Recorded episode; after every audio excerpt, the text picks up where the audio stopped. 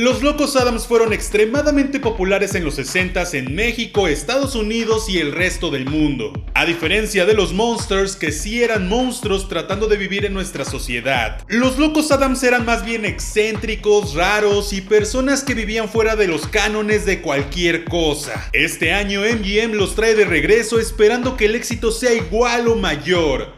Pero... ¿Lo logró? Esta es la reseña con ligeros spoilers de Los Locos Adams.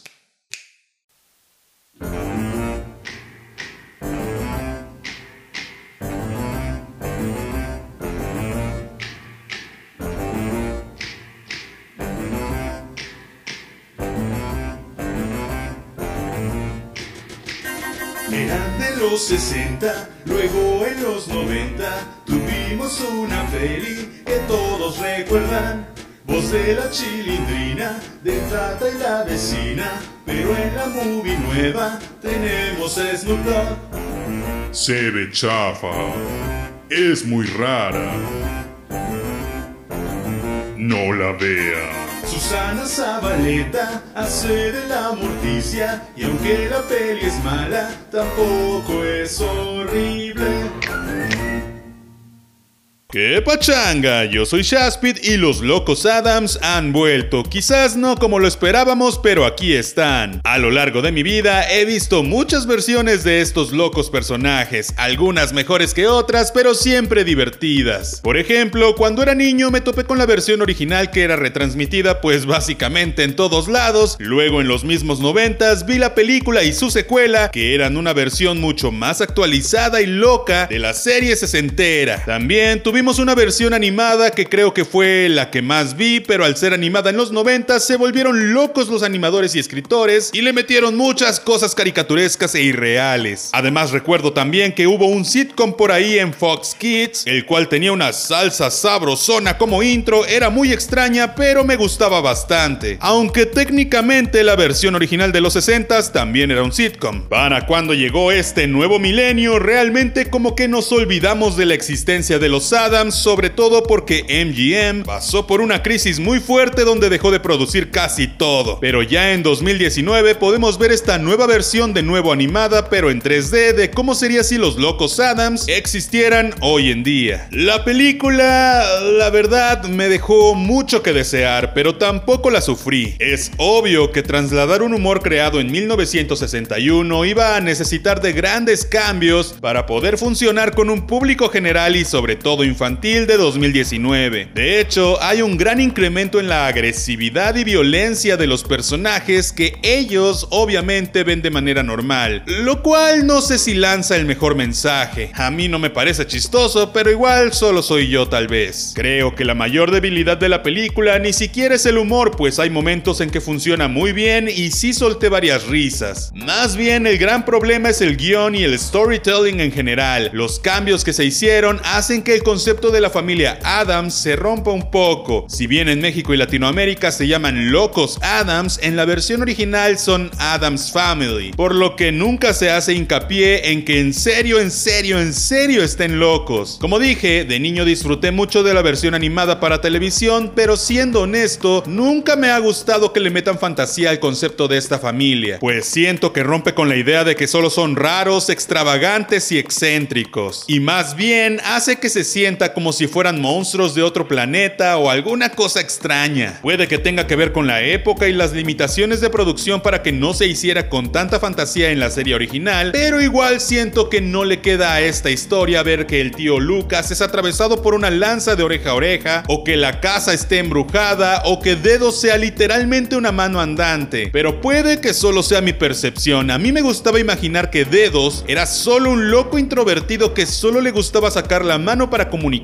y que el tío Cosa era un tío raro que se vestía así y ya. Nunca los vi como monstruos en sí, a diferencia de su competencia los Monsters, que ahí sí eran tal cual monstruos. Charles Adams, creador de los Locos Adams, nos trajo además de todo un mensaje de trasfondo que encaja perfecto con una necesidad actual de los medios, el buscar aceptación, el olvidarnos cómo es, cómo luce, qué le gusta al de al lado. Y es que este este mensaje antes era sumamente sutil y es obvio que en una historia actual de los locos Adams esto iba a salir a flote. El problema es que ese mensaje es justo la línea central de toda la trama y ya no es de forma sutil. Sin embargo, si algo le aplaudo a esta película es el mensaje. Pero creo que pudo haber mucho más historia además de ello. La animación es rara, entiendo que MGM no suele hacer mucha animación, entiendo que tienen problemas económicos y entiendo que parte del concepto visual era que no hubieran muchas texturas en nada. Pero esta falta de texturas es a su vez una excusa para hacer más barata la animación. De hecho, el diseño que le hicieron a los personajes personalmente me gusta mucho, excepto el tío Lucas que se ve extremadamente horrible, pero el resto de los personajes están cool. El problema es que sé que ese diseño es así para facilitar la animación y reducir costos, pues si ponen atención son básicamente figuras geométricas nada complejas y sin texturas. Creo que la mayoría podemos notar sobre todo después de ver algo de Pixar o de DreamWorks que esta animación se ve como de algún programa de Nickelodeon para televisión. Se ve barata y simple, lo cual creo que no va con los estándares actuales, pero entiendo el porqué de que fuera así. Mucha de la magia de las versiones pasadas de los Locos Adams venía de personajes secundarios de la familia, pues yo al menos amaba ver al tío Cosa, a la abuela haciendo experimentos raros y al tío Lucas con sus trucos. Sin embargo, aquí el 70% de la película se centra en la familia nuclear, es decir, en los padres, los hijos y largo. Así, y dedos. Pero no vemos a otros personajes de la familia sino hasta el tercer acto y pues la verdad es que se les extrañaba, pero ya para este punto los vemos muy poco. Lo que sí es que amé que extendiéramos la familia y conociéramos a nuevos personajes que jamás se habían visto. Eso enriquece todo y lo hace muy fresco, pero hace lucir a personajes emblemáticos como la abuela y el tío Cosa como más del montón. Y de nuevo, no me gustó ver que algunos de ellos eran en serio monstruos. Es claro que el mensaje es que lo diferente puede ser muy interesante, muy bueno y no tiene por qué ser malo necesariamente. Puede que si algo es diferente a ti te asuste y quieras destruirlo, pero no es como deben ser las cosas. Tiene incluso una onda muy a lo Frankenstein en muchos momentos, lo cual me pareció muy flojo por parte de los escritores, ya que es un lugar muy común, algo muy básico y ocurre dos veces. Creo yo que la película inicia y termina muy bien, pero en medio hay un gran hueco de nada, donde vemos a toda la familia pasar por muchas cosas que desatan el humor, pero que realmente no aportan nada a la trama. De hecho, este humor a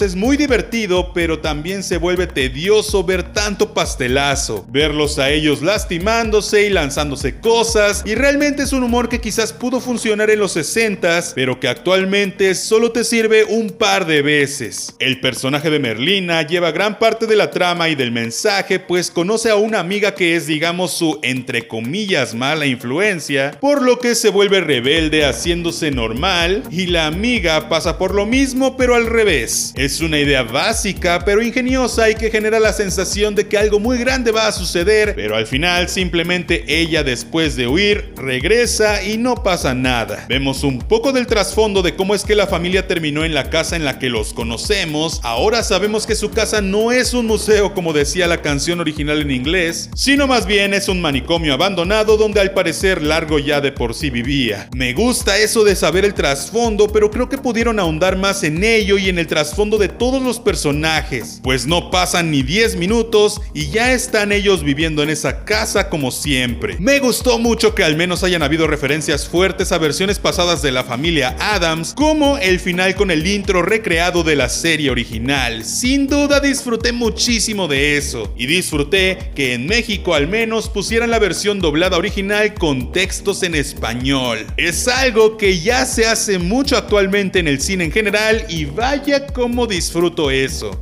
Por cierto, la villana me encanta, me cae súper bien, es muy divertida y creo que es bastante chida, pero al mismo tiempo es exageradamente básica. Solo odia por odiar y de la nada ya después los quiere y se casa con uno de ellos siendo que antes quería matarlos. Es muy absurdo y creo que de nuevo es otro personaje al que le falta profundidad. En general la película es bastante palomera, básica, predecible y sí creo que pudo dar mucho, mucho más. Sobre todo considerando las películas de los noventas, el importante mensaje actual y lo icónicos que son todos estos personajes. Pero de todas maneras, si vas a verla, seguramente te la vas a pasar bien y a los niños les va a gustar. Pero cuéntame, ¿te gustó la nueva peli de los Locos Adams? Gracias por escuchar esto en Spotify. No olvides que puedes pasar al canal de YouTube a saludar y suscribirte, comparte esto con tus amigos excéntricos y nos escuchamos la próxima vez. Ya.